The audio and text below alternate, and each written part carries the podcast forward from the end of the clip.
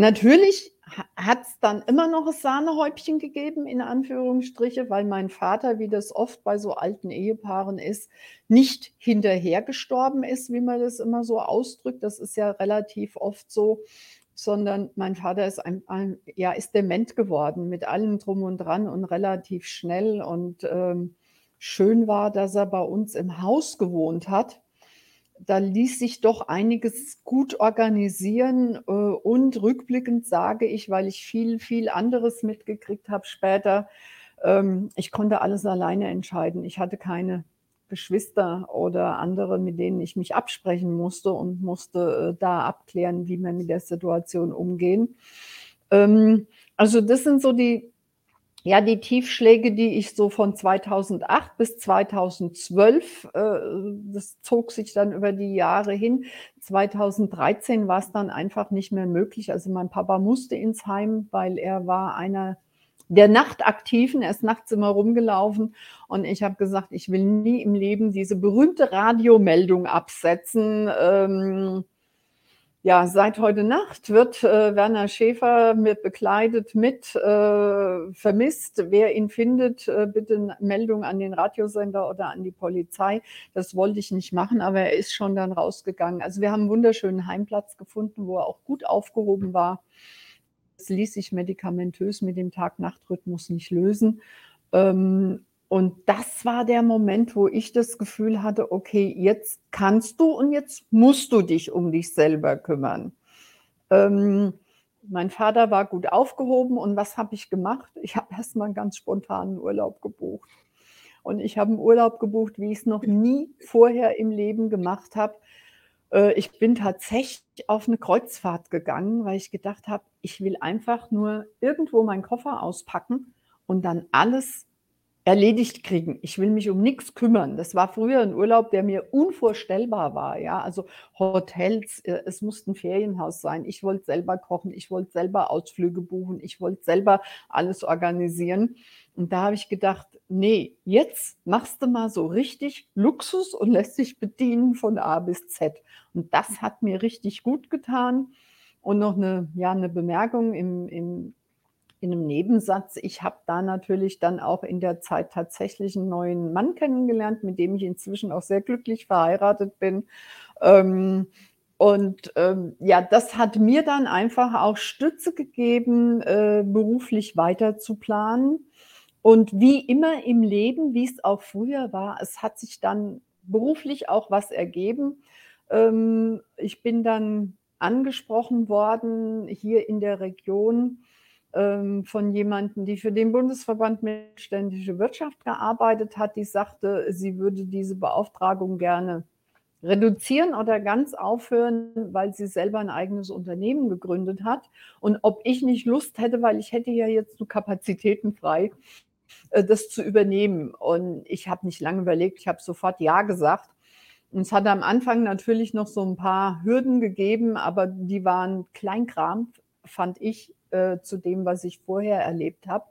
Ähm, und ähm, ja, also jetzt bin ich seit 2014 für den Bundesverband Mittelständische Wirtschaft hier in der Region Wetterau. Wer das nicht kennt, wunderschöne Gegend äh, zwischen Taunus und Vogelsberg im Norden von Frankfurt. Äh, ich bin hier auch groß geworden und äh, deswegen kenne ich halt auch die, die Region, ich kenne die Unternehmen, ich kenne die politisch wichtigen äh, Menschen, die, die notwendig sind, dass die Arbeit hier auch wirklich gut funktioniert. Und bin einfach glücklich mit dieser Tätigkeit und bin glücklich im Moment mit meinem Privatleben, habe inzwischen zwei wunderschöne Enkelsöhne und ähm, in der Zeit habe ich aber drüber nachgedacht, ganz viele mich dann später gefragt haben, wie hast du das überhaupt geschafft, ohne daran zerbrochen zu sein? Also andere wären, ähm, eine sagte irgendwann mal, also ich wäre wahrscheinlich in die, in die Psychiatrie, äh, in der Psychiatrie gelandet, sage ich jetzt mal mal nicht einen Teufel an die Wand, äh, da gehört viel, äh, um da hinzukommen glaube, das hängt damit zusammen, dass ich einfach von Eltern her auch mit einem Grundvertrauen groß geworden bin, äh, dass ich mächtig bin oder selber die Kraft habe, äh, mein Leben in die Hand zu nehmen und auch das Vertrauen, was richtig blöd ist, es wird irgendwas passieren, damit's wieder gut wird. Darf ich da Und mal was ich einsetzen? Ja. Was mir jetzt so in deiner Erzählung aufgefallen ist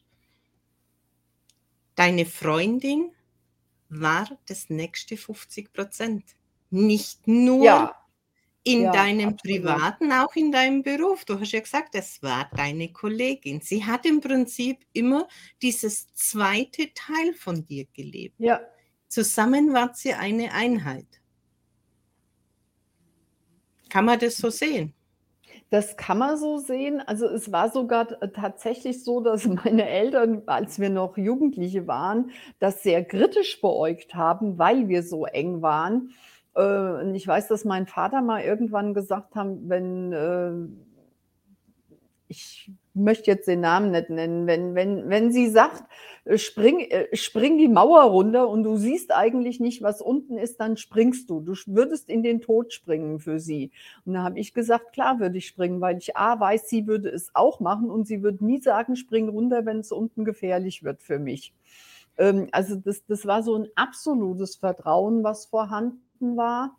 Ähm, und wir haben auch also, beruflich wir haben ab 2000 im Herbst zusammengearbeitet in in dieser äh, in dieser einen Einrichtung. Und da haben wir auch wahnsinnig viel erlebt von Betrug, von Unterschlagung. Also, es es war wirklich wir haben hinterher gesagt: „Eigentlich müssten wir 'n Buch da drüber schreiben, allein über diesen Kunden und diese Beauftragung.“ Ähm, und wir haben aber immer erlebt man muss manchmal auch die Füße stillhalten und warten, was sich ergibt. Und irgendwie hat sich immer was ergeben, was uns weitergeholfen hat, wa was, äh, geholfen hat, auch weiter in der Situation zu gehen, äh, und dass sich auch dieses Unternehmen, für das wir tätig waren, auch weiterentwickelt hat, aber es hat uns als Person auch einfach immer weitergebracht. Und, äh, ich weiß noch, dass meine Freundin mal sie hat mich immer Schäferchen genannt, gesagt hat, äh, irgendwann mal abends wir haben viel Strategien bei 'nem Glas Rotwein bei ihr im Büro gemacht. Ähm, und dass sie irgendwann mal abends sagte: „Schäferchen, das glaubt uns doch kein Mensch, weil eigentlich hat sich's wieder so ergeben. Die denken alle, wir sind die schlimmen Drahtzieher im Hintergrund, ähm, aber manchmal kriegt man einfach auch was geschenkt.“ Und das das war so 'ne Situation, da ja, die hat sich wirklich einfach auch für uns unerwartet so gegeben und wir konnten's zum Guten wenden für diesen Kunden. Und das ist aber auch das, was ich privat erlebt habe. Also, 'ne gewisse Gelassenheit habe ich entwickelt, hängt vielleicht auch damit zusammen, ich mache seit 30 Jahren Kampfsport. Äh, und wenn man das mit mit Freude und mit Intensität macht, äh, dann kriegt man irgendwann wirklich 'ne gewisse Gelassenheit zu sagen, mal einfach Füße stillhalten, nicht sofort reagieren, mal 'ne Nacht drüber schlafen. Ähm, und wie ich ja dann auch manchmal im Geschäftsleben 'ne wütende E-Mail, die ich grad formuliert habe, einfach mal in Entwürfe-Ordner stellen und mal liegen lassen und sie am nächsten Tag noch lesen. Ähm, und das war also, in in dieser in diesen Situationen habe ich eigentlich immer sehr gut gelernt, äh, oder es hat sich so ergeben, ähm, ich habe 'n ziemlich gutes Bauchgefühl. Da kann ich mich 100 % drauf verlassen. Ähm,